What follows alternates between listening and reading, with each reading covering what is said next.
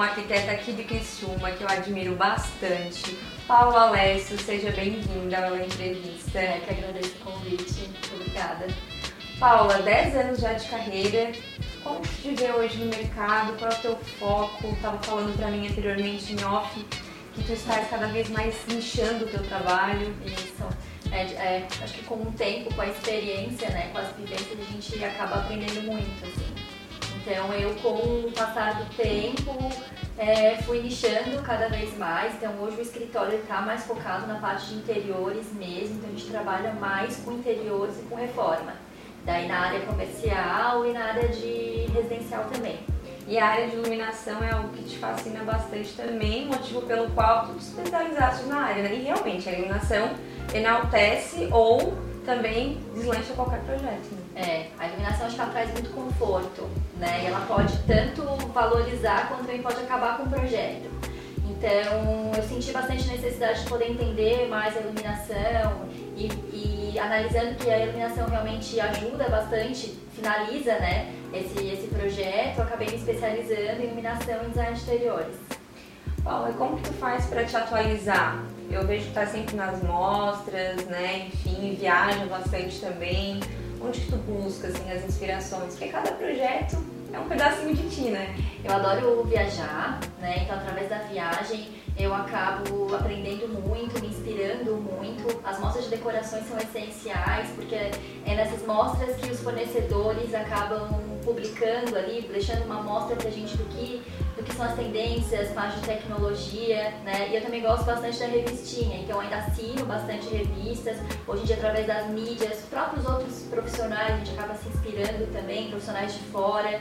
Eu tô, eu tô agora numa, numa vibe muito procurando é, arquitetos de, de Londres, nova-iorquinos, assim, para sair um pouco mais das tendências brasileiras, tá ampliando mais os horizontes nas, nas pesquisas. Tem alguns nomes que te inspiram, assim, nacionais, internacionais? Eu gosto muito da Ashley Stark. Uhum. Acho que agora com essa, com essa tendência que a gente tem do clássico junto com o contemporâneo, eu acabo indo mais pro, pro ladinho dela, assim, quando eu quero dar mais uma ousada, procurar alguma coisa diferentona, eu vou, vou pra ela. É, eu ia te perguntar, tem, tens um equilíbrio entre o clássico e o contemporâneo, estou errado ou é isso mesmo? Não, é isso mesmo. É, eu gosto, eu gosto de sofisticar, mas também não gosto que aquele pesadão, muito dourado, sabe, muita madeira. Então eu gosto de mesclar bastante, então eu acabo indo mais pro, pro clássico com, com o contemporâneo.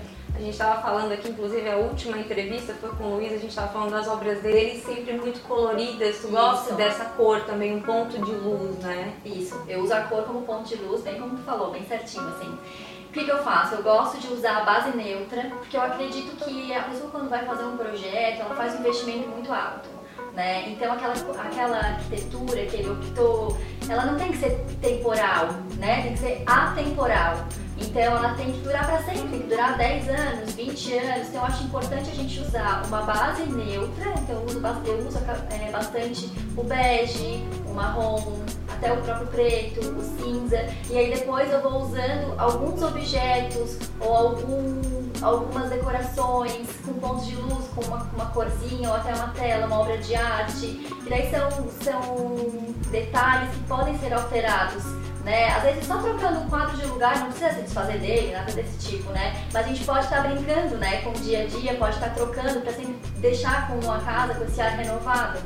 A Paula Alessio e a Paula Arquitetura, elas se divergem ou é o mesmo gosto para as duas? Não, é o mesmo gosto.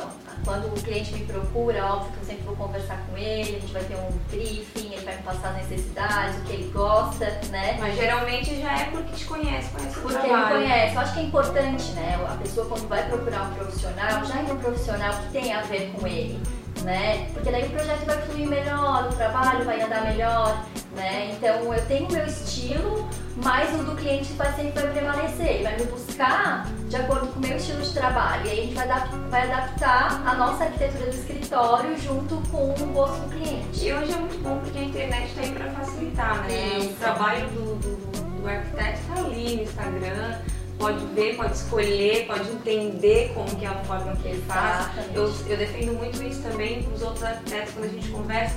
Pô, escolhe aquele arquiteto que realmente te identifica, porque às vezes, ah, eu vou em fulano de tal, mas ele é o teu estilo e tem a tua essência. né?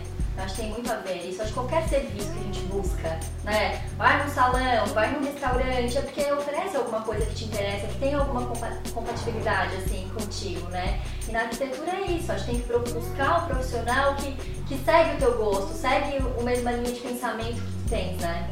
Ô Paulo, pra finalizar, teve alguma obra, assim, é, que marcou a tua vida, ou que foi muito desafiadora, que... Tem alguma, assim, especial não? Acho que toda é especial toda a obra que está no momento, agora a gente está fazendo um apartamento lá no escritório, tá todo mundo babando, assim, eu tenho as meninas que me ajudam lá e a gente vive o momento. Eu acho que o legal, assim, o que eu mais gosto da minha profissão é justamente isso, assim, eu sou apaixonada pelo que eu faço. Então, quando eu estou projetando, eu estou namorando o projeto. Então, o projeto é aquele do, do momento. Então, tô, tô aqui em casa, tô assistindo uma televisão, tô olhando uma revista, tô pensando nele, ah, e aqui a gente podia fazer alguma coisa nessa cor, né? A gente vai buscando inspirações. Então, quando eu estou vivendo o projeto, naquele momento ali, esse é o meu projeto favorito, mais desafiador. Cada um, então, tem a sua...